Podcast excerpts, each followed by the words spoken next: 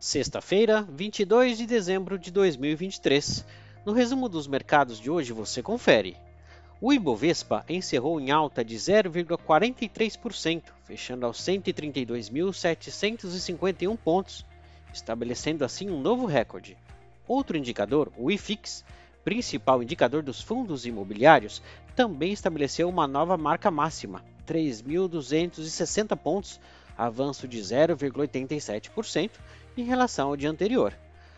O índice de confiança do consumidor de dezembro, medido pela FGV, acelerou para 93,7 pontos, quebrando sequência de duas retrações consecutivas mensais. Porém, na média móvel trimestral, acumulou o terceiro mês em queda.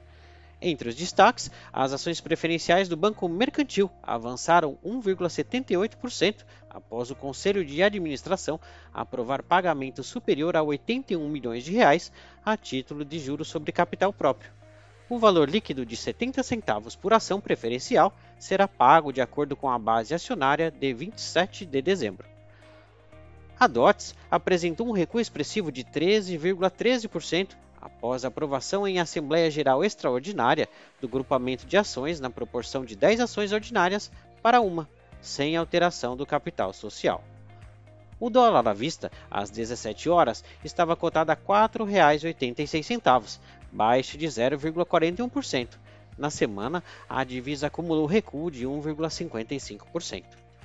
No exterior, as bolsas asiáticas fecharam novamente sem direção única. Em Hong Kong, as ações de empresas ligadas a jogos caíram em bloco após autoridades divulgarem novas regras para os jogos online. Na China, o índice Xangai Composto recuou 0,13%. No Japão, o índice Nikkei avançou 0,08%. As bolsas europeias fecharam em alta mesmo com o PIB britânico do terceiro trimestre recuar 0,1% na comparação com o trimestre anterior, abaixo da expectativa. Já as vendas do varejo em novembro surpreenderam, crescendo além do esperado na comparação com outubro. O índice Eurostock 600 avançou 0,13%. Nos Estados Unidos, as bolsas fecharam em direções mistas.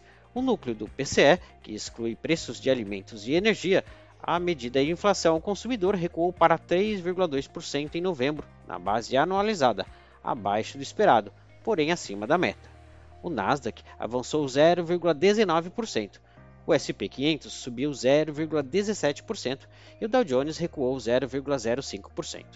Somos do time de estratégia de investimentos do BB e diariamente estaremos aqui para passar o resumo dos mercados. Um ótimo fim de semana a todos.